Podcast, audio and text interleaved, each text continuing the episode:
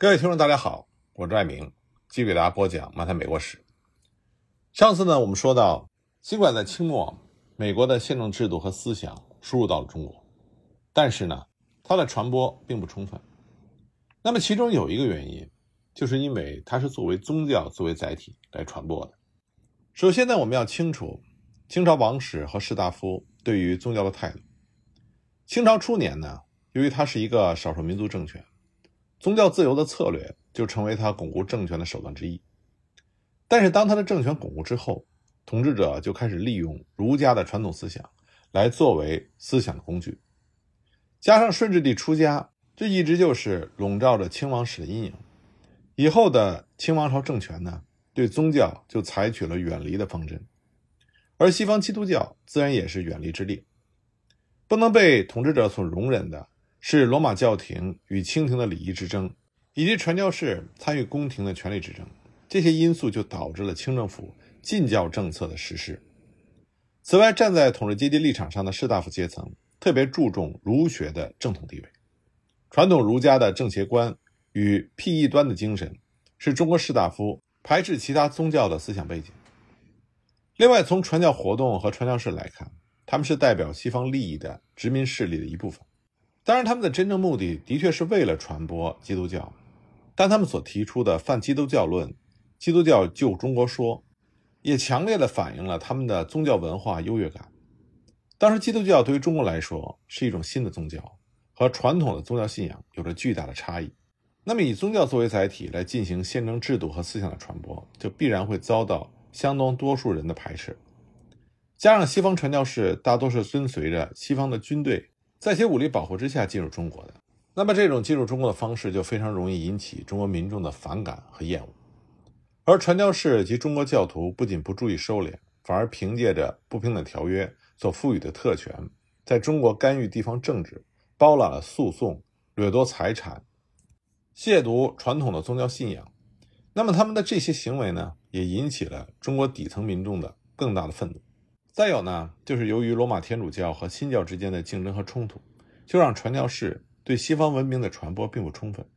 天主教和新教这两个教派之间不仅接触和合作的可能性极小，而且他们之间的竞争和冲突在一定程度上也妨碍了西方传教士在中国对西方文明的传播。那么，除了宗教的掣肘之外，东西方语言和文化上存在的难以逾越的障碍，也阻碍了美国宪政思想的传播。由于东西方文体上的差异，那么在近代白话文运动建立起一种东西方文化对弈的框架之前，把西方语言翻译成文言文，这一直是困扰着传教士翻译的难题。早期传教士就对此事多有谈及，比如1607年，利玛窦为几何原本做中文译本时所写的序。那到了19世纪呢？虽然翻译事业有了一定的发展，但传教士仍然不能把西方语言。翻译成流畅的文言文。在一八三八年三月的《东西洋考每月统计传》上，介绍亚美利加合众国中有一段介绍美国议会的文字，他这么写的：“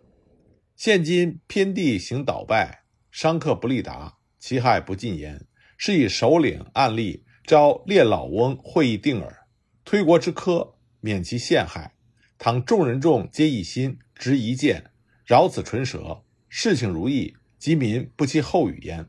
这段文字无论是读起来还是听起来，都非常的难以理解。虽然他们为宪政思想的传播提供了一些素材，但是普遍民众对他的理解是有很大难度的。从传教士对一些法律术语的翻译，我们也可以看到语言上的障碍。比如“联邦”被翻译成“合邦”“总郡”，那么很多词语的翻译和它的本意有着很大的区别。另外一方面呢，由于文化方面的差异，晚清的开明人士以多少有些封建的眼光来接受并且传播美国的宪政，这必然会存在着中国化的痕迹。他们能够看到文字所写的制度，但是他们对于蕴藏在文字之后的丰富的民主自由思想、民众文化传统、宗教信仰、历史状况、经济政治条件却一无所知。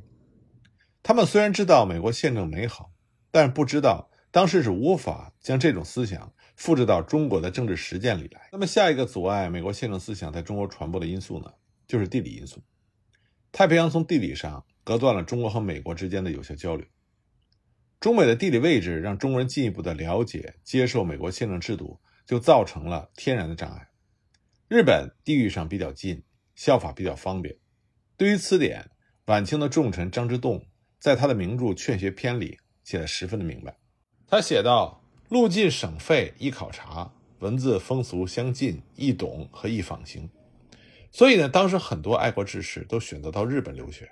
一九零五年，清廷派五大臣出国考察之后，中意于日本、德国的君主立宪模式，所以呢，向日本学习蔚然成风。留学东瀛的人络绎不绝，众多人留学日本，带进了日本的法律和思想，使得日本的翻译成为主流。日本呢和中国相邻，文化也相近，政治体制有着较深的渊源，再加上日本变法维新的成功，给为了摆脱内忧外患的清朝政府以强烈的启示和示范的作用，就让他们更多的愿意接受日本的君主立宪思想，并将它作为一种解救民族危亡的途径。而美国对于这些中国的有志之士来说，仍然是遥远的天堂。最后一点呢，美国的国事缺乏传播的底气。任何一种文化的推广都必须有着坚强的后盾。二战之后，美国得以在世界范围之内推行它的价值观念，是以它强大的综合国力作为基础的。但美国建国之初远非如此。1783年，美国独立战争胜利，建立起了一个统一、独立和初步民主的国家。一七八三年呢，我们之前讲到过的中国皇后号来中国，揭开了中美交往的历史序幕。一八三四年，美利各国志略的出版，美国的宪政思想才开始了在中国的登陆。由于美国的国势它不如英国、德国这些老牌帝国强大，所以在很长的一段时间，美国宪政的传播是缺乏力度的。十九世纪末二十世纪初，随着美国国势的上升。人们对美国宪政的追求才得以升温，但这个时期呢，美国宪政的传播只局限于中国的留学人员，缺乏广泛的基础，所以中美两国的交往远不如中日之间久远和密切。再加上日本迅速崛起，而且日俄战争的胜利让中国朝野上下更倾向于日本模式，而对美国模式的宣传只是一种非主流的潮流。从睁眼看世界的第一代的介绍到早期改良派的思想，从维新人士的主张再到革命派的推崇，我们都可以隐约的看到美国宪政思想在中国的发展。林则徐、魏源等人的著作对美国的宪政制度做了知识性的介绍，并且带有一定的倾向性。虽然他们没有提出例行宪政的主张，但他们的叙述呢，作为宪政思想传播的先声，对于后世宪政思想的产生起了一定的启蒙作用。在早期的改良主义思想家中，马建忠在《上礼波相言出洋功课书》里，对于议会制的肯定和资产阶级三权分立制度做出了初步的表述。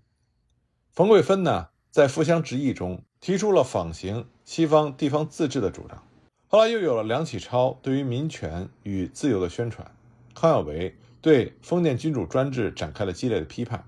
以及他们对三权鼎立的重要性、必要性的强调。以及进行三权鼎立之治设想的提出，这些内容呢，都表明他们已经意识到美国宪政中的某些原则和机制的优越性，并且表达了想把他们和中国社会结合的愿望。这是他们对于美国等西方国家的宪政思想的介绍和主张，使得宪政思潮得以在中国启蒙发芽。清末的最后十年，在革命派与改良派的论争之中，邹容、陈天华他们。将美国宪政在中国的传播也推向了高潮，为民国时期宪政的发展起了非常好的先导作用。那么这里呢，我们再说一个具体的例子，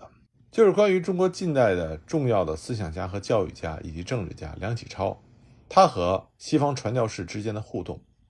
那么这个例子呢，就可以告诉我们，当时宪政思想在中国的传播是以宗教传播作为依托的，而且呢，对于像梁启超这样一直处于中国近代。政治思想核心的重要人物有着非常深远的影响。一八九八年秋天所发生的戊戌政变，再加上之后流亡的维新派人士对政变后所受迫害的夸张的技术，就让世人呢对于一八九四年到一八九八年中国知识分子的境遇产生了一个不太准确的印象，那就是当时的中国极为的保守和反动，只有康有为、梁启超以及极少数的其他人士为改革维新而孤身奋战。但这种想法过于简单化了。甲午战争中，中国被日本这个之前一直认为是东夷小国所击败，导致国家威望被摧毁，传统的自信消失殆尽。在这样的情况之下，中国的知识分子突然发现，他们是在黑暗之中，而最后的火炬也被人熄灭了。他们就不得不抓住任何一种方策来希望拯救自己。那么，其中很重要的一部分就是来自于西方的思想。当时一直受到中国书商冷落的广学会。他的出版物在1895年突然受到空前的欢迎，有几本书被盗印了数百万册，传播了整个中国。所以，1896年，美国驻上海的总领事不得不要求中国地方政府禁止中国书商在市场上出售这些未经授权的重印本。康有为在他的自传里曾经记述说，到了1898年，西方书籍在北京已经全部卖光。广学会的总干事李提摩太。从1895年9月到次年的2月25日，一直在北京访问。他发现自己在中国的京城受到了官绅们的热烈欢迎。当时由林乐知所编辑的《万国公报》渗透到了中国的每个角落，他的中文名字林乐知也因此广为人知。1896年8月，梁启超在上海首次刊印了《食物报》，得到了公众的广泛欢迎。几个月之内，他的发行量就达到了一万两千册。当时，整个的中国正处于一种炙热的要求改革的浪潮之中，就连声名狼藉的湖南的保守派学者叶德辉和王先谦，都在寻购梁启超的刊物。顽固的满洲贵族，像当时的直隶总督荣禄，也谈论自己的西化方案，这就让维新运动在天津和荣禄直接管辖的范围之内继续的活跃。据说，连慈禧太后当时都非常的欣赏冯桂芬的维新著作。并且表示，只要光绪皇帝不剪辫子、不烧祖宗的牌位，慈禧太后就会容忍光绪的改革。那么这些现象的出现是多种因素造成的，像基督教传教士的活动，面对来犯的外国帝国主义，清帝国的威望受损，新的中产阶级的经济力量从旧的贵族阶层中脱颖而出，他们和腐败的官僚政治之间的冲突不断的加剧，还有某些人或者派别的特殊利益等等。这些都加剧了19世纪90年代中国的动荡，也为西方的基督教传教士提供了千载难逢的机会。他们得以借此机会来启迪中国人的新思想，并且希望能够促使中国人改变信仰。那么，传教士在启迪中国人的新思想和改变他们的传统信仰上取得了多大的成功？他的失败程度又如何呢？这一直是非常值得研究的问题。但是，关于这方面的历史探讨，主要是出自于西方的史学界。在中方的史学界呢，这种研究并不是那么明显。有些中国的知识分子甚至忽视，甚至是否认传教士和维新派之间的接触，以及传教士对维新派的影响。那么，当时对维新派影响比较大的就是广学会。广学会的原名呢叫做同文书会，它是创建于1887年，创始人是苏格兰协和长老教会的教士韦连臣。他的目标呢？是把体现基督教原则的文献著作传遍中国及其殖民地和附属国。那么这些著作都是站在基督教立场，配合中国本土思想方式加以改编，以训导和提高其人民的教养，特别是从知识阶层和统治阶级入手。早在1877年的时候，中国士绅对基督教的敌视态度，已经在上海召开的第一届基督教传教士全体大会上成为了严肃的主题。林乐之博士呢，被任命为五人委员会的成员，负责起草基督教对中国士绅的声明。一八九零年春天，在上海召开第二届大会的时候，李提摩太教士就宣讲了一篇论文，题目是《基督教传教士和中国政府的关系》。在这篇文章里呢，他就唤起了人们注意这样一个事实，那就是在可以被称之为《中国蓝皮书》的报告里，中国政府正在出版传播对基督教。最恶劣的重伤和对基督教教义无知的曲解，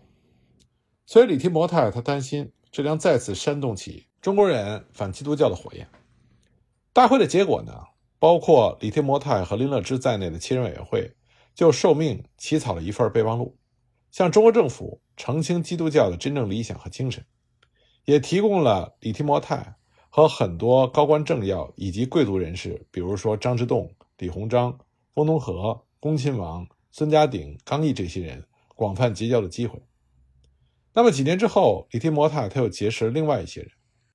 韦连臣在一八九一年去世之后，李提摩太呢就应邀担任同门书会的总干事。当然，李提摩太他就设立了目标，他想要启蒙开化比较有影响力的高官、高级的主考官、郡县的教育督察、教育和一小部分的秀才生员。当然，他提出的建议是：首先呢，为上层社会提供一些类似卡塞尔大众教育家的期刊，然后再提供一系列的书籍和小册子，说明教育和宗教的发展对工业、贸易和国家进步等等所起的作用，鼓励中国人撰写和国家民族进步有关的各种主题的最佳论文，鼓励对中国人进行启蒙的方式，诸如举办讲座、设立博物馆、阅览室等等。让民众呢了解这些机构的重要价值，在每一个考试的考场或者是省会建立保管处，来销售广学会的刊物，尽一切努力来争取中国人的合作，并且说服他们组建各种增进知识的学社。在科举考试的时候，大力宣传广学会的目的和意图。他认为当时中国各个地区很多的负责教育的官员都会出现在考场，所以在考场推广广学会。就会让广学会的影响力传遍中国的每一个角落。由此可见，当时李提摩太他最重视的就是要争取那些统治精英。广学会所采用的办法之一，就是让各省的传教士们向所有聚集在省会角逐三年一次的举人考试的学子们，免费发放广学会的出版品。事实上呢，早在广学会创建之前的19世纪70年代，李提摩太。和很多其他的传教士就已经在采用这种方法。当时分发的出版物包括林乐之及1877年第一届传教士群体大会任命的委员会所准备的宣传小册子，还有一篇上海本地的基督徒所写的文章《心境》。那么李提摩太所倡导的这种方法有没有作用呢？那么关于这方面情况，我们下一集再继续给大家讲。